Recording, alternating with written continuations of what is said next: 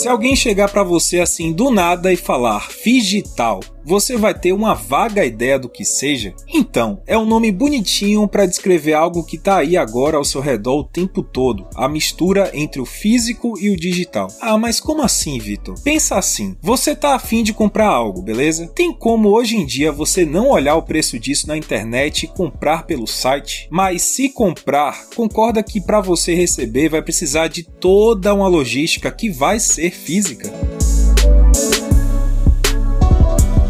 O fato é, já foi. Todo esse processo de digitalização da economia foi acelerado demais durante a pandemia. E se a gente souber aproveitar, dá sim para atrair novas empresas para cá, Salvador e região metropolitana, melhorando um pouco a nossa economia, né? Tão desgastada e combalida, por exemplo, pela saída da Ford de Camaçari.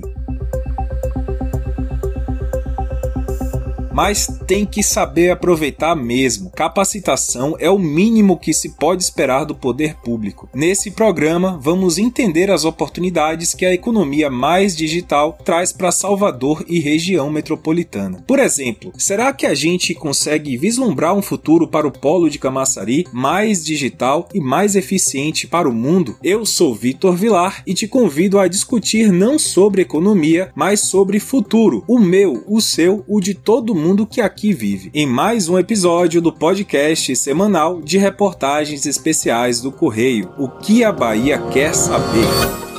E agora, Bahia, o futuro da economia de Salvador e da RMS após a pandemia e a saída da Ford.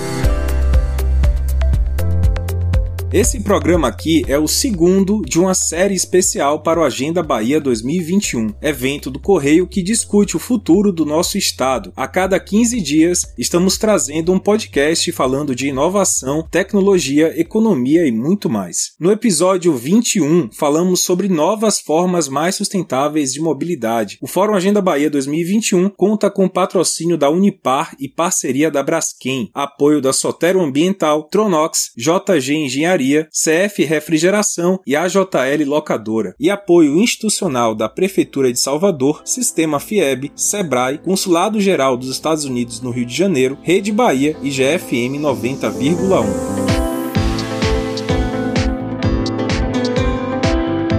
Quando se fala de potencial digital em Salvador, tem um certo lugar comum, mas que, poxa, tem que ser mesmo muito citado. Numa era em que as plataformas de streaming, tipo Spotify, YouTube e por aí vai, democratizaram e muito a divulgação de artistas, você tem que falar da vocação baiana para a economia criativa. Nesse sentido, a Vale do Dendê, que é uma incubadora e impulsionadora de negócios digitais aqui na Bahia, conseguiu um aporte do Spotify para fomentar a criação de conteúdo de áudio, claro, mas também de vídeo. Tudo para produtores baianos, músicos, podcasters, comediantes e por aí vai. A Vale do Dendê vai capacitar esses criadores, todos aqui de Salvador e região metropolitana. São 3 milhões e meio de reais para impactar 45 empresas e 500 profissionais de maneira indireta no projeto chamado Abra seus ouvidos. Sobre esse potencial da economia criativa da gente, eu falei com Paulo Rogério Nunes, que é cofundador da Vale do Dendê. A economia criativa é geradora de emprego e renda, né? A música, muita gente de maneira preconceituosa acha que a música música, né, é algo apenas por diversão, né, né? Mas, mas a música gera muito emprego, poderia gerar muito mais se a gente tivesse uma cadeia mais organizada aqui, né. É, fico brincando que aqui na Bahia é quase um commodity, né, você vê na cada periferia isso, surge um som diferente, surge um beat diferente, então isso é quase um commodity, né, então a forma que você organiza isso, envelopa e transforma isso em um produto internacional que é o diferencial. O que a gente está tentando fazer é isso, né, fazer com que isso gere renda, esse projeto especialmente vai ter aí um impacto impacto em 500 profissionais da indústria, né? Porque com esse valor que eles vão receber, eles vão organizar criação de videoclipe, eles vão a, eventos, vão, vão, vão investir no, no portfólio deles, etc. É, mas o impacto que a gente espera de longo prazo é muito maior, né? Porque se cada produtora dessa, das que for selecionada, conseguir se estruturar, é, ganhar visibilidade, elas vão conseguir fazer mais shows, mais eventos, vão fazer parcerias internacionais, vão gravar videoclipe, né? Nesse parênteses de videoclipe para vocês, assim, eu vejo uma produção enorme de videoclipes hoje aqui em Salvador, sem apoio de ninguém praticamente, né?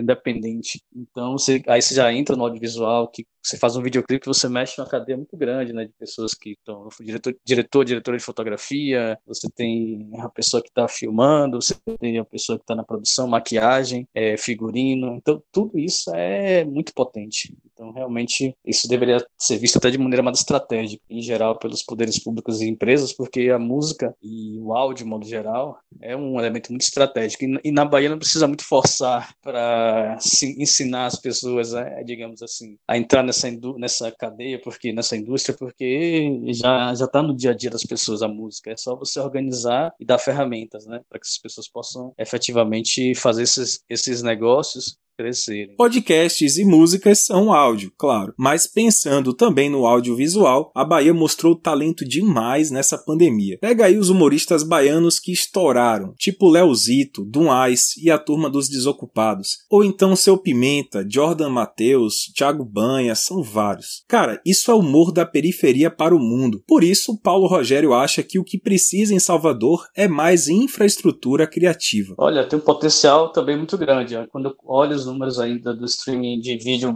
da Bahia, né, dos músicos daqui ou dos criadores, comparo com outros, ainda, ainda é muito pouco, digamos assim, né? Ainda tem muito pouca visibilidade, né? Então, porque é isso, tem também o streaming tem a ver com estratégia, tem a ver com investimento, tem a ver também com formas né, de falar, mas ao mesmo tempo a gente tem muita gente criativa mesmo, né? Produzindo coisas assim. Quem dera a gente tivesse cada comunidade de Salvador um estúdio colaborativo, né? Um espaço para esses jovens estarem usando, testando, treinando, né? Esse é meu sonho, pelo menos, se algum dia a gente consiga fazer isso. Eu acho que a infraestrutura que ainda precisa melhorar, né? No sentido, também não tem, né, não quero, não quero sugerir que outras cidades sejam melhores que Salvador nesse sentido, né? Talvez um pouquinho mais, mas não muito, né, em relação a isso. Mas eu acho que Salvador poderia investir mais nisso. Estúdios nas comunidades, estúdios de vídeo, estúdios de podcast, espaços nas escolas, né? Imagina essas escolas tendo esses espaços. Isso para mim é meu, meu sonho de, de vida, assim. Eu acho que até comparando com programação, que é outra área que eu trabalho também, né, startup e tal, se você comparar. É muito mais fácil fazer, fazer um jovem criar um documentário, um filme ficção, um podcast do, do que uma música, evidentemente, do que, do que fazer uma programação, né?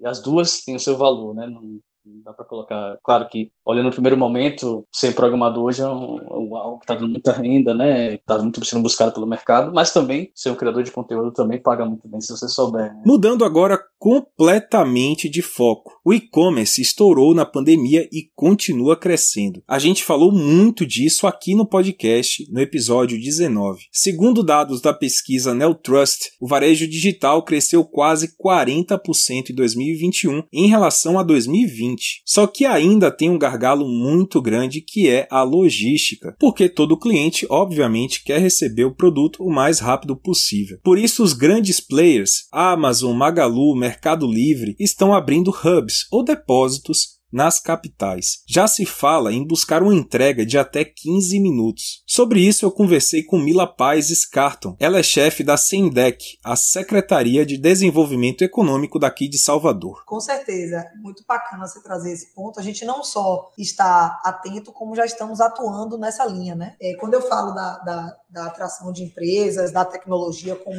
como arcabouço para para a diversificação da matriz econômica de Salvador, um dos setores que a gente vem atuando forte aí para estruturar é o setor de logística. É interessante a gente fazer uma, uma reflexão e uma análise é, das mudanças que a economia, que o setor de logística sofreu aí e vem sofrendo por conta dessa transformação digital de uma maneira geral, né? A maneira de consumir é, vinha mudando e a pandemia só acelerou e criando um ambiente onde é, você para para pensar o seguinte: as grandes cidades voltaram a ser é, enxergadas pelo setor de logista, logística como é, é, estratégicas né, para implantação de centros de distribuição e tal. Algo que algum, não muito tempo atrás não fazia parte do radar dessas empresas, porque não fazia sentido, era um solo mais caro. Era uma...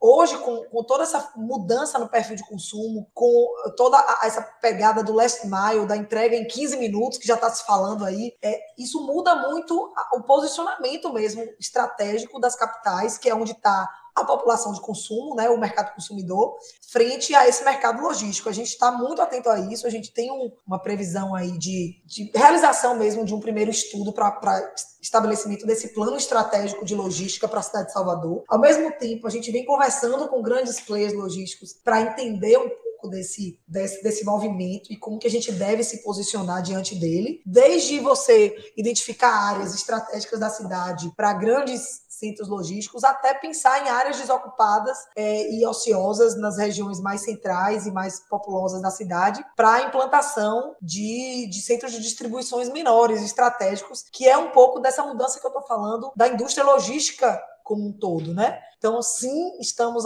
agindo e estamos atentos e já agindo para não perder o bonde, como a gente diz aqui, para que a gente possa se colocar e se posicionar de forma estratégica, porque a gente entende que sim, o setor de logística é estratégico para Salvador. É, e se você parar para pensar, Salvador é uma cidade peninsular, tem um porto dos mais modernos do Brasil, temos é, saídas estratégicas e posições ainda, territórios ainda não densificados na, na, periferia, que eu digo assim, na, na borda da cidade, com saídas por grandes rodovias. É, estamos próximos a um outro porto, que é Porto de Aratu.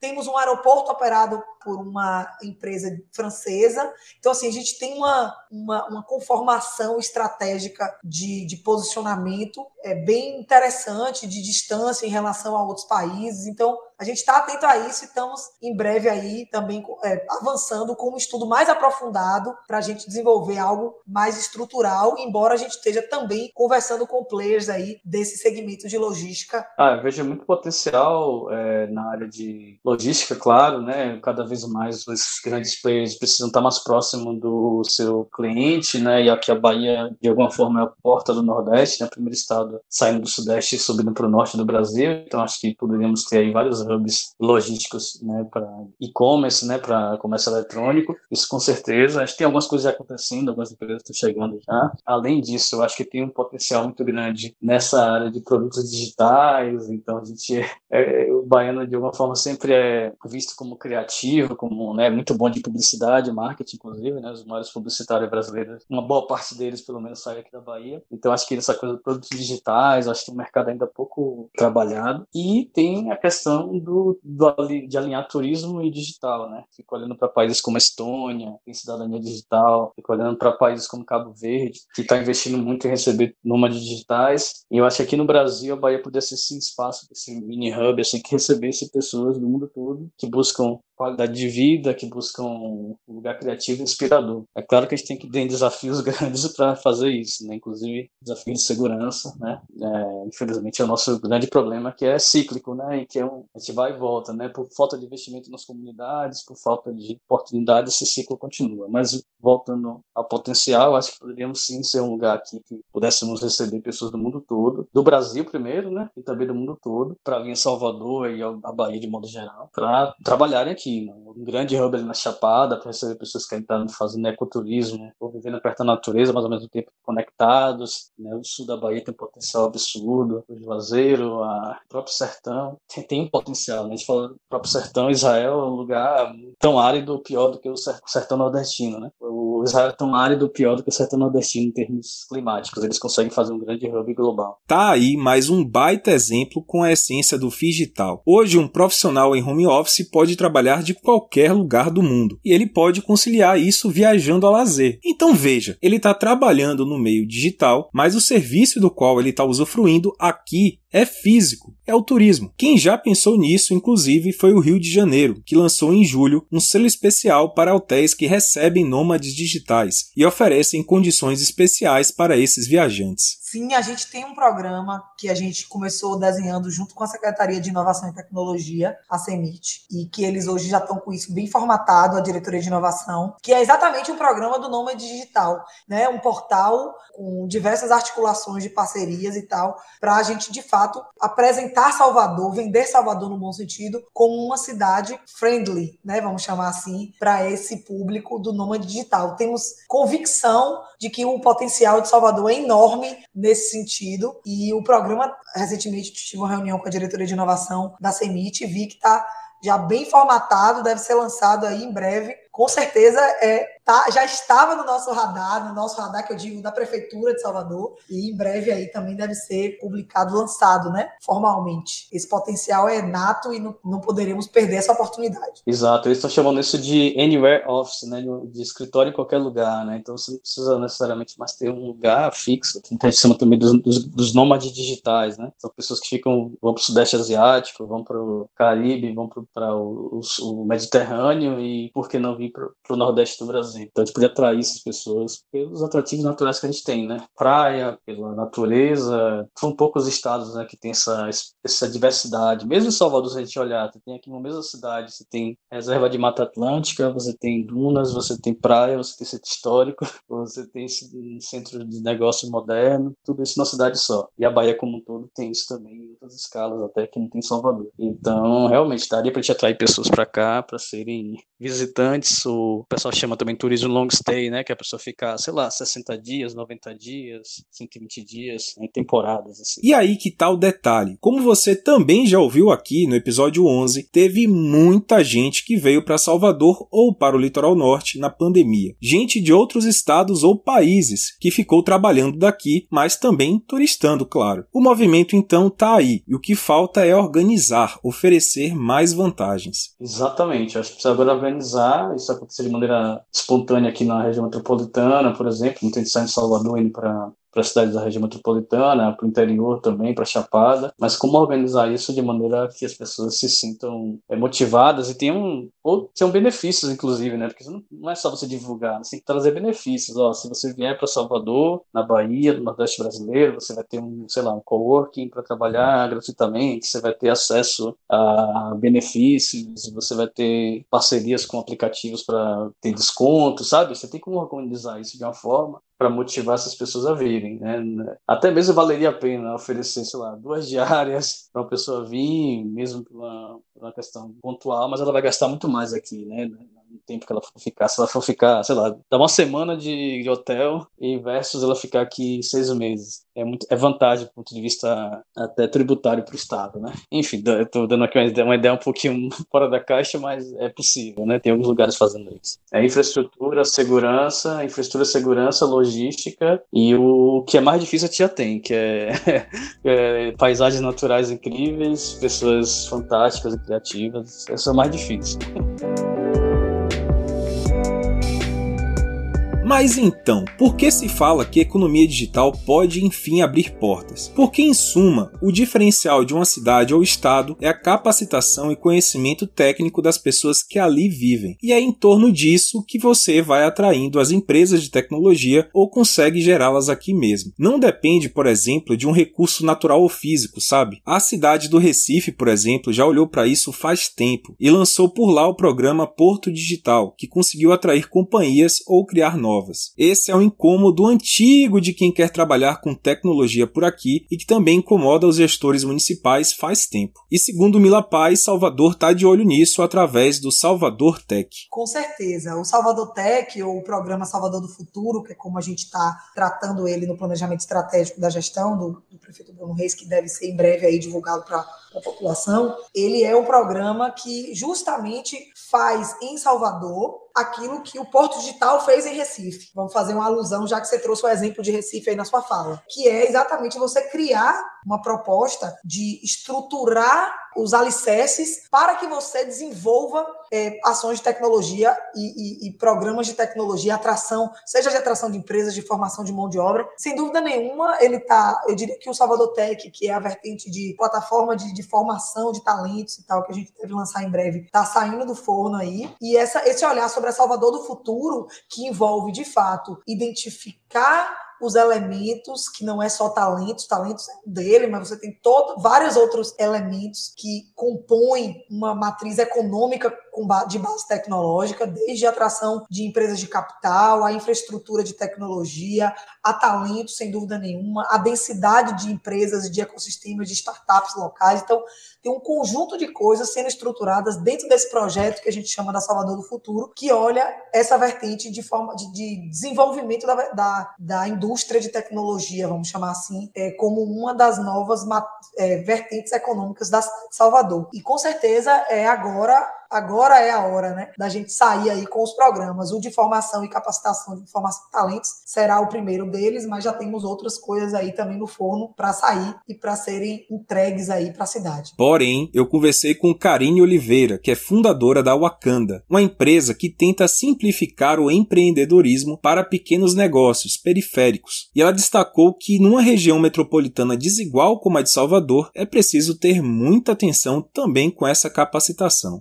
Inovação não é sempre sobre criar coisas novas, mas é a gente realmente dar uma olhada de um jeito diferente, por exemplo. Quando a gente para para olhar para a desigualdade, às vezes, por exemplo, a gente percebeu na pandemia que quem geralmente mora em comunidade, 15 mega não é internet. E isso foi uma coisa que foi sentida pelas pessoas, não foi uma coisa que foi falada. A gente achava que tinha internet até que entender que fazer uma live não era tão simples assim com o tipo de equipamentos que a gente tinha. Então, eu penso que realmente, é, para a gente poder estar tá pensando em tecnologias que diminuam desigualdades, é quando a gente fala sobre equipes que constroem essas tecnologias que são mais diversas. Porque eu acho que é muito, é muito sensível tocar nesse ponto, porque só quem realmente entende o que é estar sem acesso é, consegue orientar uma pessoa que muitas vezes nunca sentiu aquilo. Então, as equipes de tecnologia, quando criam essas ferramentas, até o cenário das startups e tal, é, precisam estar tá dando uma olhada para a diversidade na sua equipe. Porque muitas das vezes a gente acha que é inclusivo, mas é inclusivo para o grupo de pessoas que estão ali criando aquela tecnologia. E não exatamente para uma outra parcela da sociedade. Eu preciso que elas estejam dentro do processo para que elas orientem a construção daquela inovação, sabe? Então, acho que é, é volta ao debate quando a gente fala sobre que equipes diversas não é só para ficar exibindo e ganhar like, sabe? Mas equipes diversas, elas são necessárias para criar produtos mais acessíveis, mais diversos, produtos que realmente eles incluam pessoas, eles construam pontes e não empilhem mais muros, sabe? Mas isso é uma questão de que não tem como eu saber o cotidiano de uma pessoa que, que, não, que não pode enxergar para eu entender o porquê que uma tecnologia de assistente por voz é importante eu tenho que ter pelo menos uma experiência dessa pessoa. Porque eu vou entender o que muitas vezes para mim é super simples, para ela é um outro meio. Ah, quando a gente entende por que, que agora a gente fala que os vídeos eles estão sendo legendados, por exemplo. É, mas também por ter outros tipos de linguagem, por exemplo, a de linguagem de Libras. É, e isso eu só coloquei pensando em PCDs, mas quando a gente para para pensar em mulheres e mães, enfim, cada pessoa é um mundo. Então, quando a gente constrói uma equipe diversa que constrói a tecnologia, que realmente elas acompanhem a evolução o andamento da sociedade, sabe? E com a tecnologia é isso. O nosso, quando a gente chega hoje aqui em Salvador para olhar o cenário de startups e, e lutar por ter mais mulheres negras programando, é para que a gente consiga adentrar essas equipes que existem esse mundo das startups, mas que eles estejam pessoas com esses pontos de vista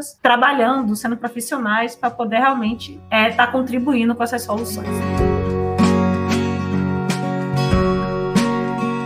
Mas não são só coisas novas, é preciso modernizar o que a gente já tem por aqui de forte e de pujante, para não ocorrer uma nova perda tão traumatizante como a da Ford e seus mais de 12 mil empregos. Só que, para isso, a tecnologia embarcada no polo precisa estar no auge, de acordo com as melhores práticas mundiais. Até porque os produtos fabricados aqui vão competir com o resto do mundo, né? O polo de Camaçari tem pouco mais de 40 anos e a Braskem, que foi a empresa pioneira e é a maior dessa área industrial, tem capitaneado esse processo de modernização. Sobre isso, eu conversei com Davi Oveiler, que é gerente de manutenção da Braskem e também é integrante do COFIC, o Comitê de Fomento Industrial de Camaçari, órgão que gerencia o polo. Olhando para a nossa história, né, olhando lá para trás, 40 anos atrás, como é que eram as nossas plantas, como é que era o nosso processo produtivo, ele era um processo muito dependente da ação humana, né? Então, a, além das, das ações serem muito manuais, toda a parte de uh, eletrônica embarcada era uma eletrônica muito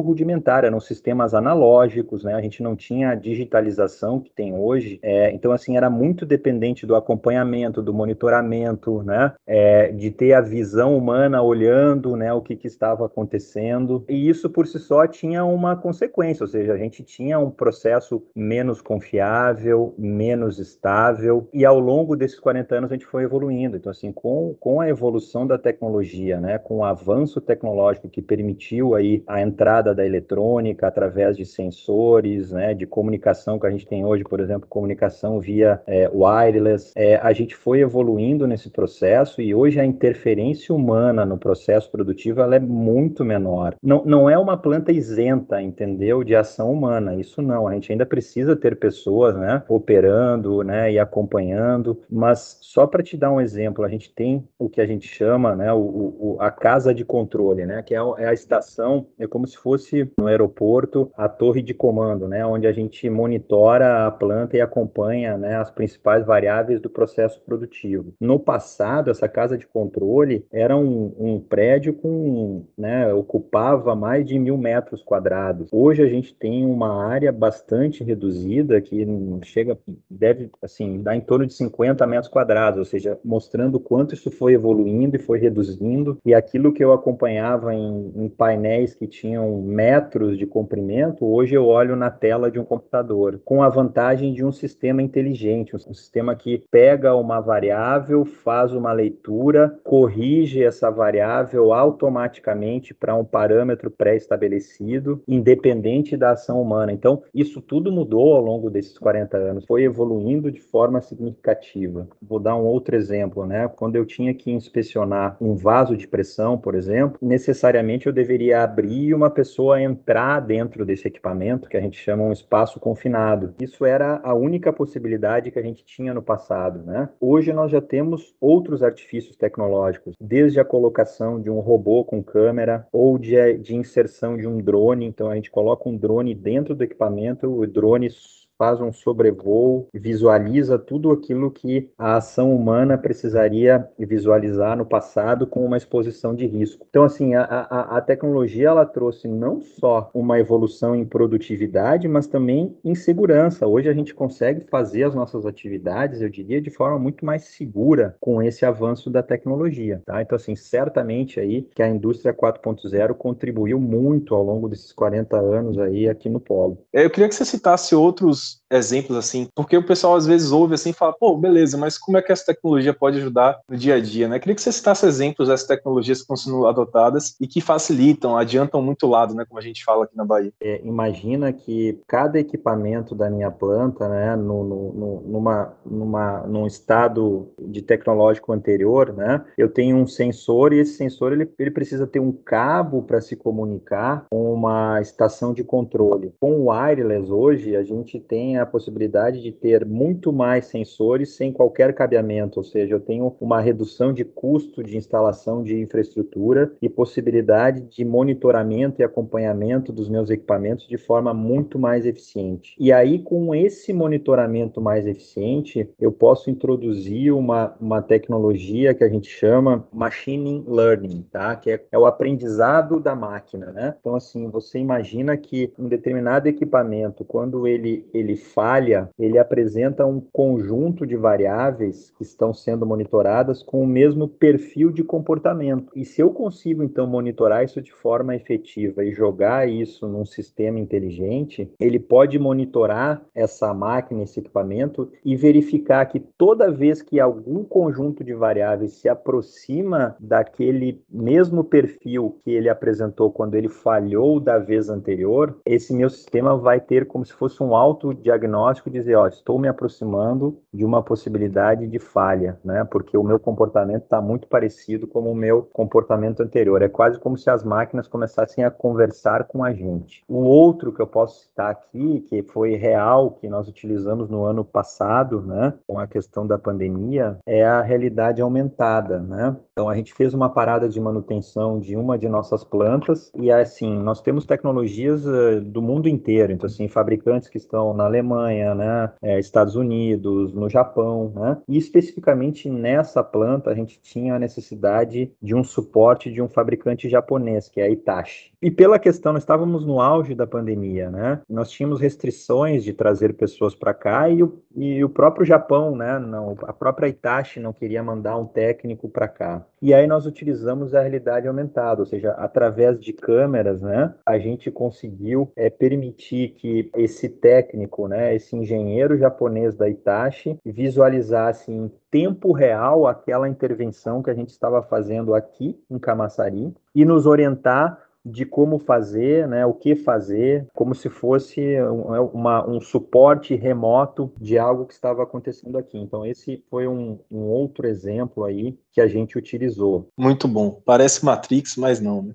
É, é quase isso. Muito bom. É quase isso, Vitor. E, e, assim, eu, eu acho que a gente está se aproximando um pouco disso, né? Guardadas as proporções, mas a, as máquinas já conversam conosco, né? Elas é, é, quase a gente, a gente. Eu sou da área de manutenção, né? Eu sou da área técnica, né? Então assim, eu me sinto às vezes como o psicólogo da máquina, né? Eu, eu assim, e aí máquina, como é que você está hoje? Tudo bem? Está funcionando bem? Está com alguma dor? Está com algum vazamento? Né? Muito bom. É mais ou menos. E ela responde, né?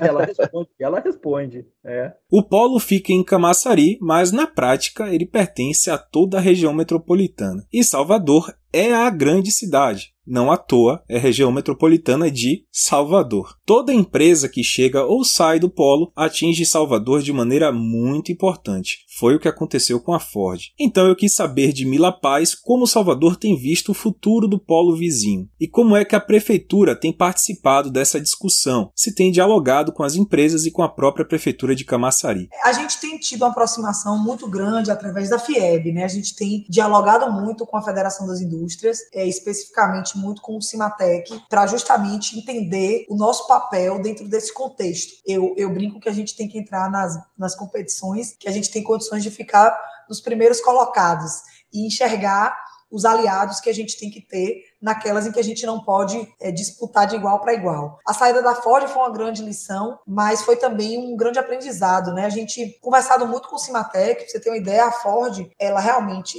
é uma, indiscutivelmente a saída da Ford, da, da indústria da Ford, que eu digo, da produção dos automóveis, tem um impacto muito negativo em número de empregos e tal, mas nem todo mundo sabe que a Ford manteve aqui, quando eu digo aqui é, é em Salvador e, e, na, e no Polo, toda a parte de inteligência, de inovação, de tecnologia, toda a parte de engenharia da Ford, mais de 1.500 engenheiros, toda essa parte. Então, é, eu acho que e o nosso papel como capital, como prestadores de serviço, vamos chamar assim, é, né, porque é onde muitos desses engenheiros moram e tal, é, é se unir nessa, nesse olhar de que, do que, que a gente pode ter de agregação de valor em relação a esses é, centro industrial, vamos chamar assim. Então, é, a aproximação que a gente tem, a discussão que a gente tem, tem sido muito nessa linha do papel de Salvador frente a esses, esse desafio, nos especializar nessa produção de conteúdo de inovação, de inteligência, de exportação de ciência e tecnologia. Então, a gente tem discutido muito por conta do projeto Salvador do Futuro com o Cimatec, essa permanência da Ford, dessa inteligência da Ford e como a gente pode potencializar